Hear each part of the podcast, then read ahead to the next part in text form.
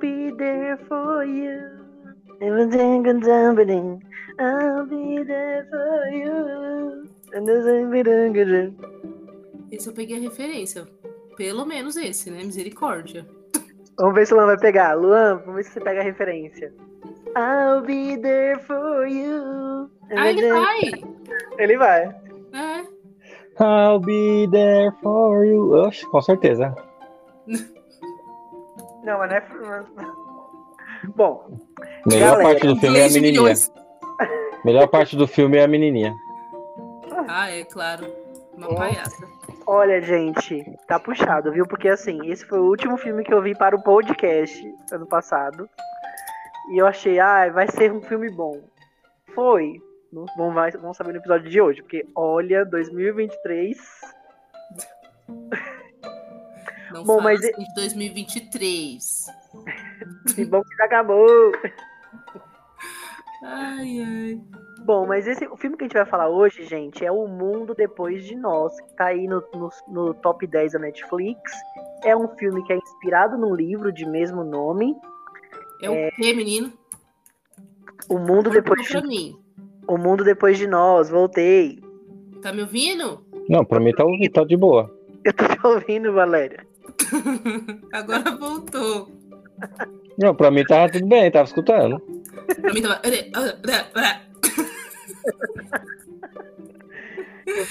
O filme é baseado num livro de, num livro de mesmo nome.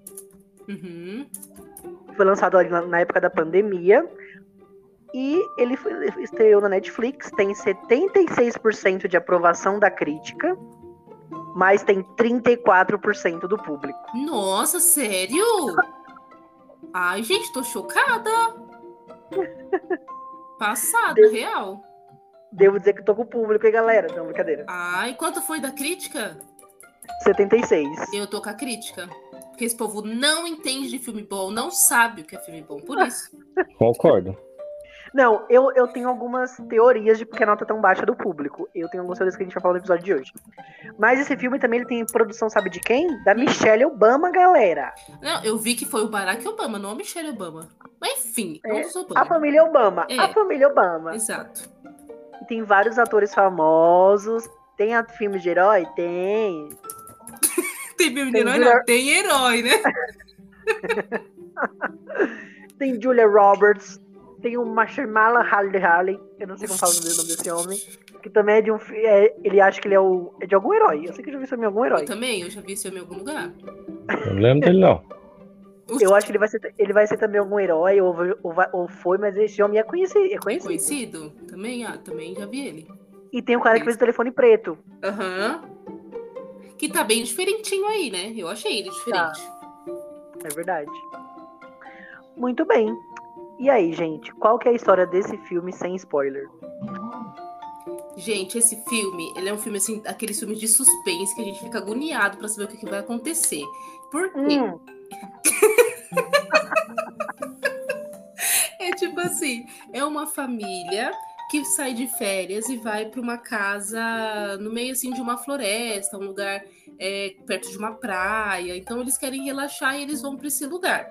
Então eles vão passar lá uma semana de férias e só que as férias deles são interrompidas quando coisas estranhas começam a acontecer e o dono da casa onde eles alugaram, tipo um Airbnb que eles alugaram, o dono da casa chega e diz que precisa ficar lá até entender por que essas coisas estranhas estão acontecendo. E tem uma menininha possuída que gosta de Friends. Uma menina, tipo, uns 13 anos ela tem. Ah, o Mahershala Ali, ele fez Green Book, o guia de não sei o que lá que foi premiado, Moonlight, sob a luz da, do não sei o que Uhum. foi premiado. Ele fez Jogos Vorazes, ele, é ele acha que foi o Boggs, Jogos Vorazes, A Esperança, parte 1. E ele vai ser o Blade, da série do Blade. Aham. Ah, sim. Ah, todo mundo, aham, sei. Ah, sei, não nasci nenhum desses filmes. O Blade nem saiu ainda. Ah, tá. É Blade, mas enfim, Ai, gente, né? vocês não O são assassino de vampiros. desculpa. Vocês não são cults. É o assassino de vampiros da Marvel. Vixe. Bom, Mas, o que eu ia falar sobre esse filme? Esse filme, ele fala sobre meio que como se fosse uma o fim do mundo. Netflix, Netflix gosta de filme de fim do mundo, né? Gosta. Só que esse filme, ele não fala sobre um, sei lá, uma doença, um, sei lá, uma catástrofe ambiental. É meio que uma guerra cibernética ali. Um negócio ali tecnológico. E o que eu acho? Eu acho, a minha teoria, por que a nota foi baixa do público? Porque as pessoas esperavam um filme de fim do mundo, tipo catástrofe, de morte, de não sei o quê, eles fugindo pra sobreviver e não sei o quê. Tipo E esse- o 2012. É 2012 o nome daquele filme, né? É, tipo um É. desse, ou sei lá, esses filmes de fim do mundo que a gente vê na Netflix. Ou de. Alguma coisa nesse sentido. Mas é um filme que fala muito mais sobre as relações humanas do que sobre a, o fim do mundo em si. Tem o fim do mundo ali, que é o contexto que vai unir esses personagens diferentes, mas ele aborda muito mais essa relação entre eles. Então vai falar sobre racismo estrutural, vai falar sobre, enfim, vício, em tecnologia, essas coisas assim. E o, o fim do mundo meio que fica em segundo plano ali. Até eu acho que, no, pelo que eu tava vendo, no filme ainda mostra um pouquinho mais do que no livro. Algumas coisinhas assim. Porque no livro é até bem menos. Uhum. Foca muito mais ne- nessas famílias diferentes que acabam ficando no mesmo lo- local devido a, esse, devido a esse fim do mundo que tá se aproximando. Então eu acho que por isso o pessoal deu essa nota baixa, porque esperava um negócio meio catástrofe e teve mais um negócio. eh, relações relações, pessoas conversando. É. Que passa, eu acho que ele trata mais do drama das, das pessoas em si do que o próprio o próprio fim do mundo, né? Do que a, ou a guerra cibernética, mais as atitudes das pessoas, sabe? O comportamento do ser humano. Sim, exato. Muito bem. Então agora a gente vai entrar na zona de spoiler, galera. Se você ainda não assistiu esse filme, vai lá na, vai lá na Netflix assistir. Se você já viu ou não liga pra spoiler, só continua aqui com a gente. Vai, Valéria. Olha, gente, já vou dizer que eu gostei desse filme. Eu achei ele duas vezes. E Nossa. eu gosto de filme assim que tem essa, essa coisa assim da gente não entender, não saber o que tá acontecendo. É tipo aquele filme lá, não olhe pra cima, não não É, olhe, não sei tipo o quê. isso é, mesmo. mesma- é nessa mesma pegada, né? Que a gente não, não sabe o que, que tá acontecendo e no fim a gente acaba sem saber também. Mas, o que acontece? Então tá lá a, a família, como é o nome da mãe? Deixa eu encontrar aqui. Amanda. Amanda, junto com o Clay, que é o pai, e os seus dois filhos. Um menino que eu acho que deve ter uns 15, 16 anos, e a menina tem 13 anos. Então eles vão passar essa semana nessa mansão de luxo, e tudo vai bem até que chega o homem, né? Que é o. Ele, ele chama. J.A., como que pronuncia? Eu acho que é assim, né? GH. GH. J, então, GH, mas J.A., eu acho que ele fala aí. GA. E aí chega lá esse homem junto com a filha. Só que de primeira impressão, a gente pensa o quê? Esse cara talvez não seja quem ele realmente está dizendo. Porque eles batem na porta no meio da noite, tudo escuro, e ninguém escuta eles chegando, ninguém vê nada. E eles só batem na porta e falam: ah, a gente é dono da casa e a gente precisa ficar aqui porque teve um apagão lá em Nova York. A gente estava num teatro, só que a gente precisa agora ficar aqui porque lá não tem luz. E a, e a Amanda, ela começa a suspeitar. O Clay, não. O Clay já, não, gente, pode entrar, a casa é de vocês. Sem nem saber se realmente a casa era deles. Só Então, mas que- aí, eu ia falar, até na fala da Amanda, a gente sente um pouquinho desse racismo estrutural. Isso, eu ia falar Porque ela isso. fala, meio assim, ela fala meio que tipo assim, ah, mas ele é o dono da, da casa? Como Exato. assim? Exato, porque o homem é um homem negro e a filha também é uma, uma menina negra, né? E aí a mulher, ela olha, tipo, você, dono dessa casa? Essa casa aqui, essa mansão de luxo? Tipo, dá pra, pra- dá pra entender essa, essa questão desse racismo. E ela não, não confia nele de jeito nenhum, Uhum. né? Talvez por causa do racismo ou alguma coisa assim. Claro que é estranho alguém chegar na, sua, na, na casa onde você alugou e falar assim, agora vocês vão embora que a gente vai ficar aqui, né? Quem não, não, não suspeitaria? Mesmo assim, ela mostrou que ela tinha, um, é, de certa forma ali, ela tinha um racismo envolvido em tudo isso. É bem complicado. E aí, assim, o J.A. ele mostra que ele é dono da casa quando ele consegue abrir um armário de bebidas que estava trancado. Ainda assim, Amanda fica desconfiada. Ele diz que vai devolver o dinheiro para ela, né? E acaba que eles ah, ficam lá, eles dormem num quarto no porão, que é tipo todo reformado, bem bonito, e a Amanda, junto com o marido, dorme no quarto lá normal, como eles tinham alugado. No dia seguinte, né? Então, a menininha, que é filha da Amanda, que tem seus 13 anos, quer porque quer assistir a série Friends, porque ela ama a série Friends, ela quer assistir, ela quer terminar para ver o que acontece com a Rachel e os amiguinhos dela, né? E aí, só que a televisão não funciona. E na noite anterior, eles viram uma, uma notícia na televisão, meio que dizendo que tinha, tava tendo algum tipo de ataque nos Estados Unidos e que as pessoas precisavam se proteger, mas eles só viram isso e nada mais. Então eles ficaram bastante preocupados. E, e aí no dia seguinte, quando a Amanda acordou, ela viu, ela recebeu também notificação no celular dizendo que estava tendo ataque cibernético, que estava tendo ataque é, nos Estados Unidos e não sei o quê. Só que essa mensagem desapareceu e ela não conseguiu mostrar para ninguém. Né? As pessoas tiveram meio que ficar acreditando no que ela dizia, né? Então acreditando na palavra dela. Um, paralelo a isso, o Clay, ele diz que vai na cidade, então ele pega o carro para ir na cidade para poder tentar encontrar alguém e ver se alguém ajuda eles a entender o que está acontecendo. Só que o GPS do carro não funciona, então ele não consegue chegar na cidade, ele fica andando por bastante tempo na rua e não consegue achar a cidade, mas ele encontra uma mulher essa mulher na rua tá desesperada, ela só fala espanhol e o Clay não entende o que a mulher fala e a mulher fica pedindo ajuda para ele, tipo, desesperador o negócio. E a mulher pede, fala que, que quer chegar na família e ele não entende nada. Por fim, ele acaba deixando a mulher lá no meio da, da estrada onde ele estava. E quando ele estava voltando, ele decide voltar para casa, já que ele não conseguiu chegar na cidade. E quando ele está voltando para casa, ele, ele vê um drone gigante que está soltando diversos papéis, panfletos em, em, um idioma que ele não entende, que talvez seja árabe, não sei dizer que idioma que era aquele. E ele vê esses papeizinhos caindo e ele consegue voltar para casa. Só que enquanto as pessoas estão lá na casa, né, eles ficam preocupados porque o Clay tá demorando de voltar. E aí o J.A. ele diz que vai na casa dos vizinhos para poder ver se encontra alguém também, ver se como que tá as coisas por lá.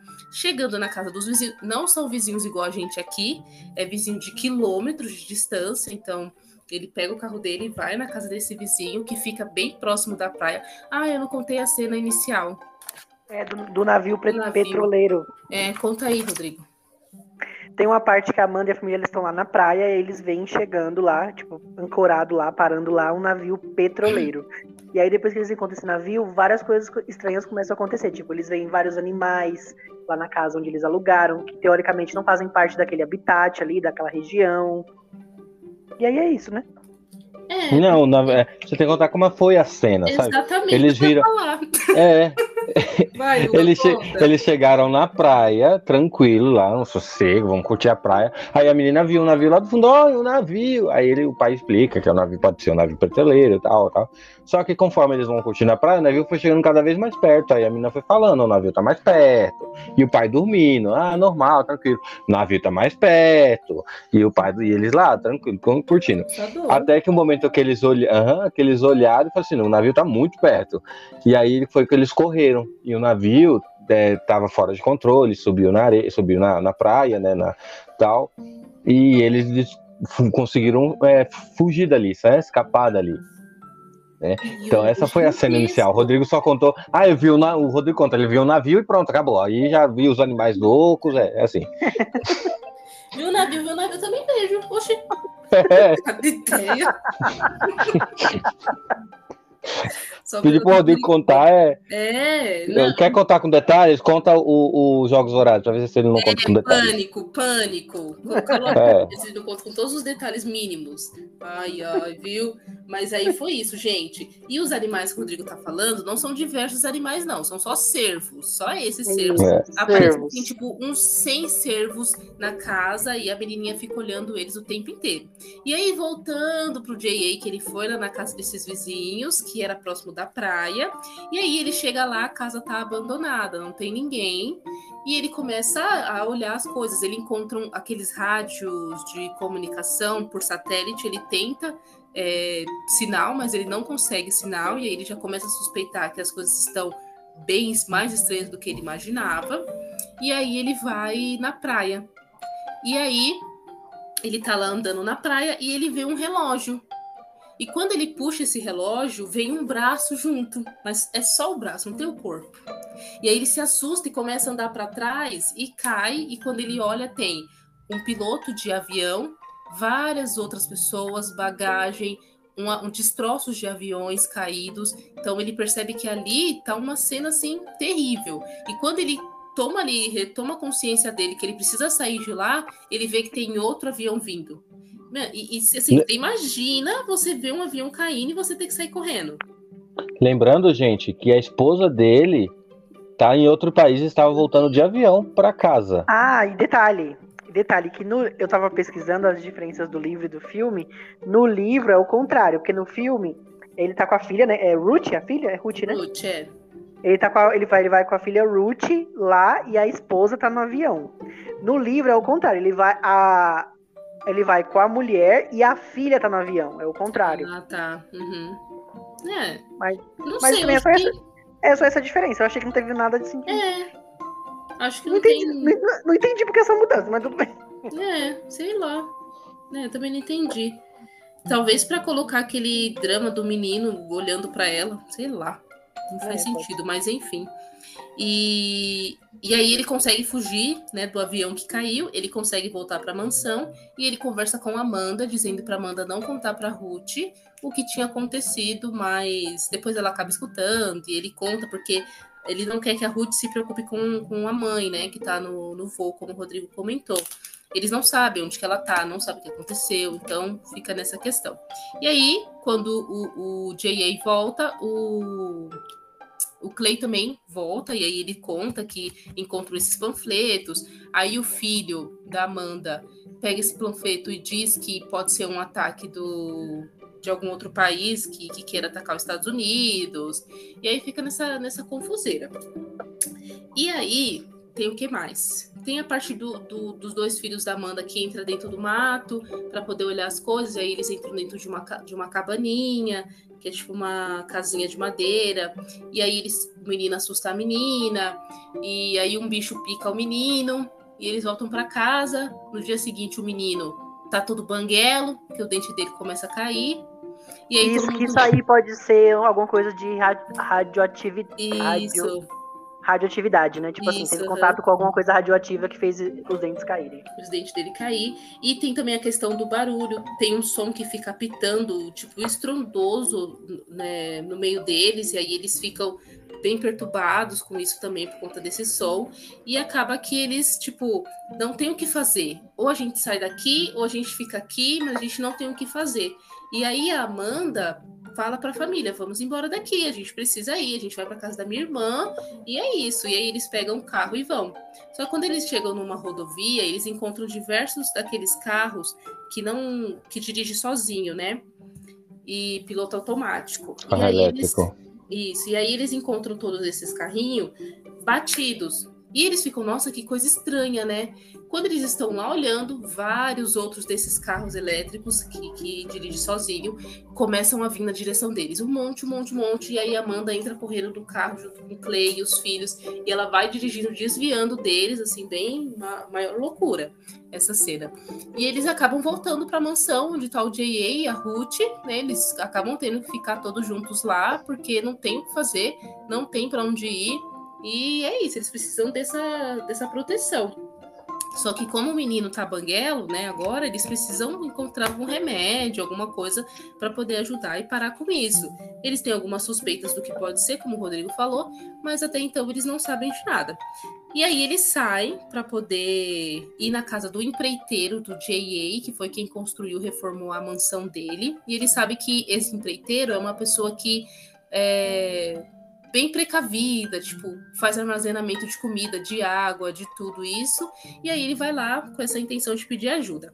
A filha da Amanda, a menina de 13 anos, acordou doidinha e falou para a mãe que tinha que buscar outros meios, outros caminhos e que não dava mais certo ficar ali. E aí saiu de casa de bicicleta e sumiu. Aí fica a Amanda e a Ruth procurando a menina, paralelo com o J.A., o Clay e o filho na casa desse empreiteiro pedindo remédio. E essa cena assim do empreiteiro com com, com os dois é tipo uma loucura, porque ele. O cara ameaça matar eles, fica com uma, com uma arma apontada para eles o tempo inteiro, e eles só querem um remédio, não sei o que lá. No fim, o cara dá o remédio depois do, do Clay ter dado dinheiro para ele, mesmo ele dizendo: ah, o dinheiro não vai servir para mais nada. Ainda assim, o Clay conseguiu convencê-lo e ele deu o dinheiro pro, pro cara.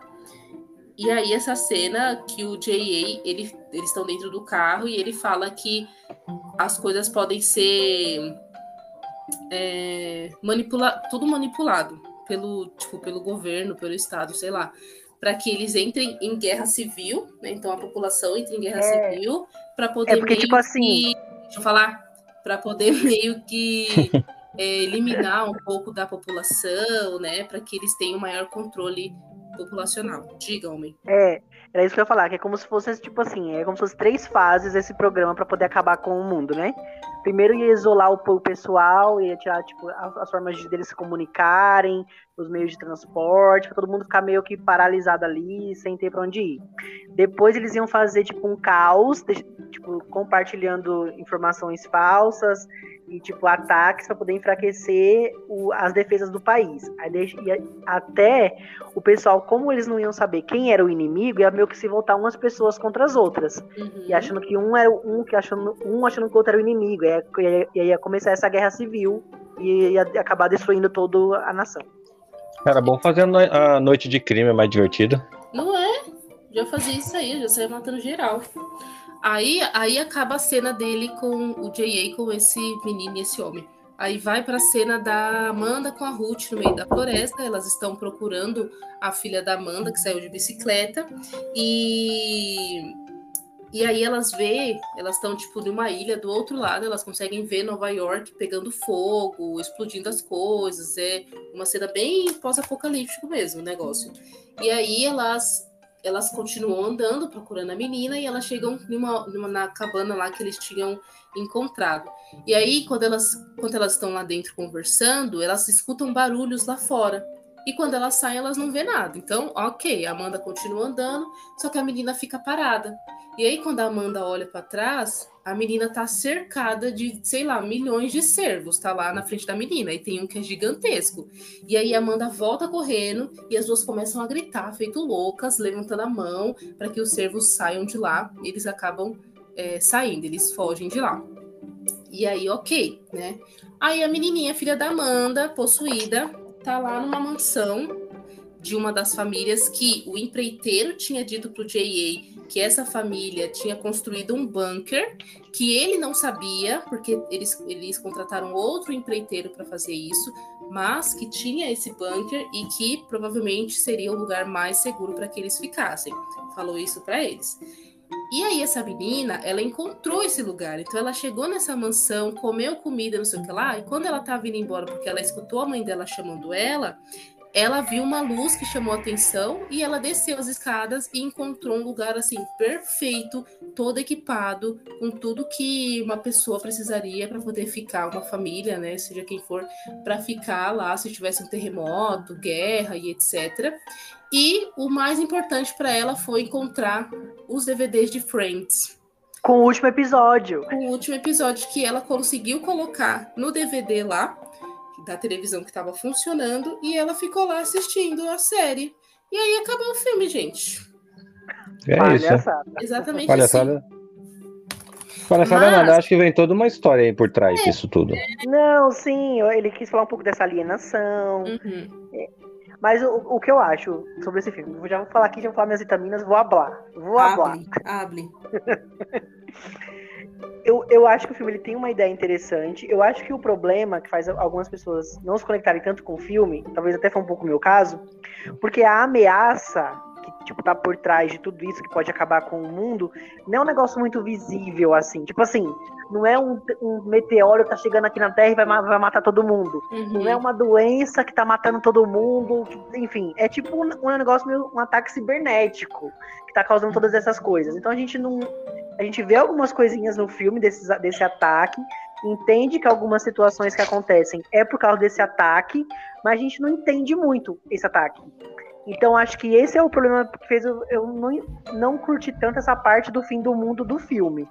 Então, mas, mas, eu, mas assim, vamos, essa é a intenção do filme. Vamos pensar. Se a gente tá aí, ó, no Parelheiros, no Embu-Guaçu, perde sinal de internet, perde sinal de televisão, de rádio, do que for, como que você vai saber o que está acontecendo no mundo? Exatamente, essa foi a intenção do é, filme, Rodrigo. Exatamente. Eles bloqueiam a, a, a rua ali principal para sair de Parelheiros. Você não sai, querido.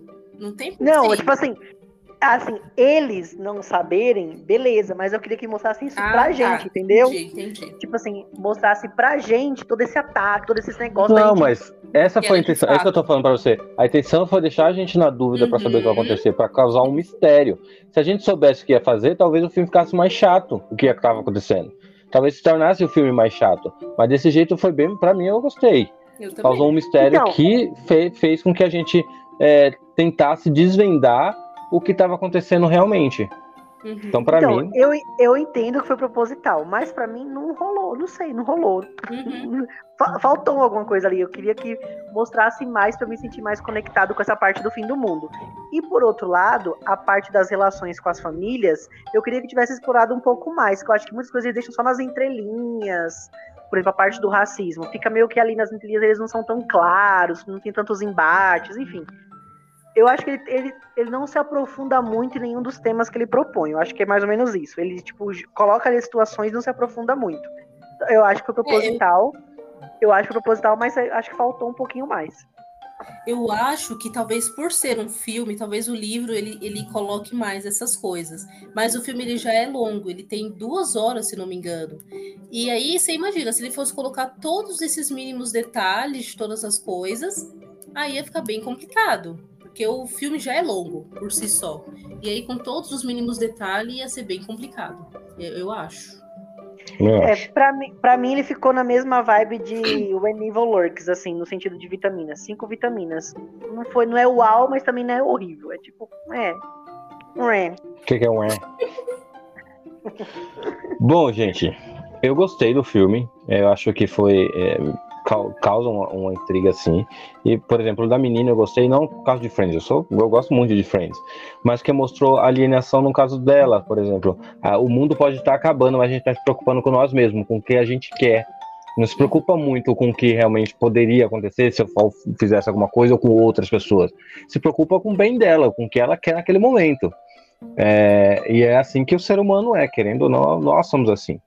Então acho que mostrou um pouquinho Quanta sobre. poeta, né, nesses últimos episódios. É claro. Então mostra um pouquinho sobre é, é, o fato das pessoas se preocuparem demais com, com o que elas querem naquele momento, não com o que está acontecendo no mundo, o que elas poderiam estar tá ajudando no mundo. Então acho que e nesse fato eu gostei muito. Com relação às incógnitas da, incógnitas da família, também eu acho que foi bem colocado. Faz com que a gente pense, ah, por exemplo, o menino olhando a menina na piscina. Ah, com certeza esse menino é, é, faz com que a gente pense, né? Esse menino realmente é um tarado, tá olhando pra menina. Ou a menina, ah, essa menina é muito burra, fica só preocupada com, com, com a série de Friends, com tanta coisa acontecendo. Ou o marido é, é, é frouxo, não defende a, a, esposa. Então a gente se preocupa muito com o que é, é, eles estão fazendo, em vez de se preocupar com, com, com o que realmente importa com relação ao filme por si só. É, claro que os, os, os, personagens são muito bons, né? Os atores também, não tenho o que falar, né? São os atores aí incríveis. Então acho que eu vou ficar com oito vitaminas. Com quantas? Eu não vi. Oito vitaminas. Ah, tá. Bom, eu gostei do filme, como já falei inicialmente. Eu acho, eu gosto de filme assim nessa nesse suspense, que a gente não sabe o que, que é, se é medo, se não é medo. Eu gostei bastante. E assim, eu acho, minha teoria pro fim é que a família, a, a mãe consegue encontrar ali a menina e o, o J.A. junto com o Clay também, eles acabam indo para lá depois de ter recebido essa informação do empreiteiro que tinha esse bunker da família, dessa outra família lá na casa. Mas assim, a menininha, a gente pensa, mano, essa menininha é muito egoísta, porque por mais que lá eu encontrei o negócio de Friends, que era uma coisa que eu queria tanto, mas ainda assim ela poderia sair de lá e chamar a família para ficar lá junto com ela. Mas não, é como o Luan disse, né? O egoísmo, ela só pensou ali nela, no momento dela e pronto, né? Vou viver minha vidinha aqui bem plena. Mas eu espero que a família tenha, todos tenham se encontrado. Por fim, eu acho que o filme ele, ele foi um filme bem feito. Eu acho que os atores eles fizeram o papel deles muito bem. O J.A. ele consegue passar assim aquele ar de tipo mistérios. De fato, ele é o dono da casa ou não? O que está acontecendo? Será que aconteceu de fato o blackout, como ele disse? A Amanda, a gente odeia ela e gosta dela ao mesmo tempo. O Clay, a gente pensa, ah, que cara tonto, meu senhor. Então, é uma mistura de muitas coisas nesse filme. E eu gostei bastante. Então, eu vou ficar com oito vitaminas também. Muito bem, galera. E lembrando que esse filme também está concorrendo ao prêmio Rotten Potatoes. Então, se você acha que ele merece ganhar na categoria que ele, Merece. na categoria que ele está, vai lá e vote. Será que tem filmes melhores? Eu acho que talvez. Volta lá, galera. Eu acho que talvez. Hashtag textão não define paredão. Vote quem você quer eliminar. Pois é. É isso, galera. E a gente volta em breve com um novo episódio do podcast pra vocês. É isso aí. Uhul! Valeu, votem, votem, votem. Até a próxima. Até.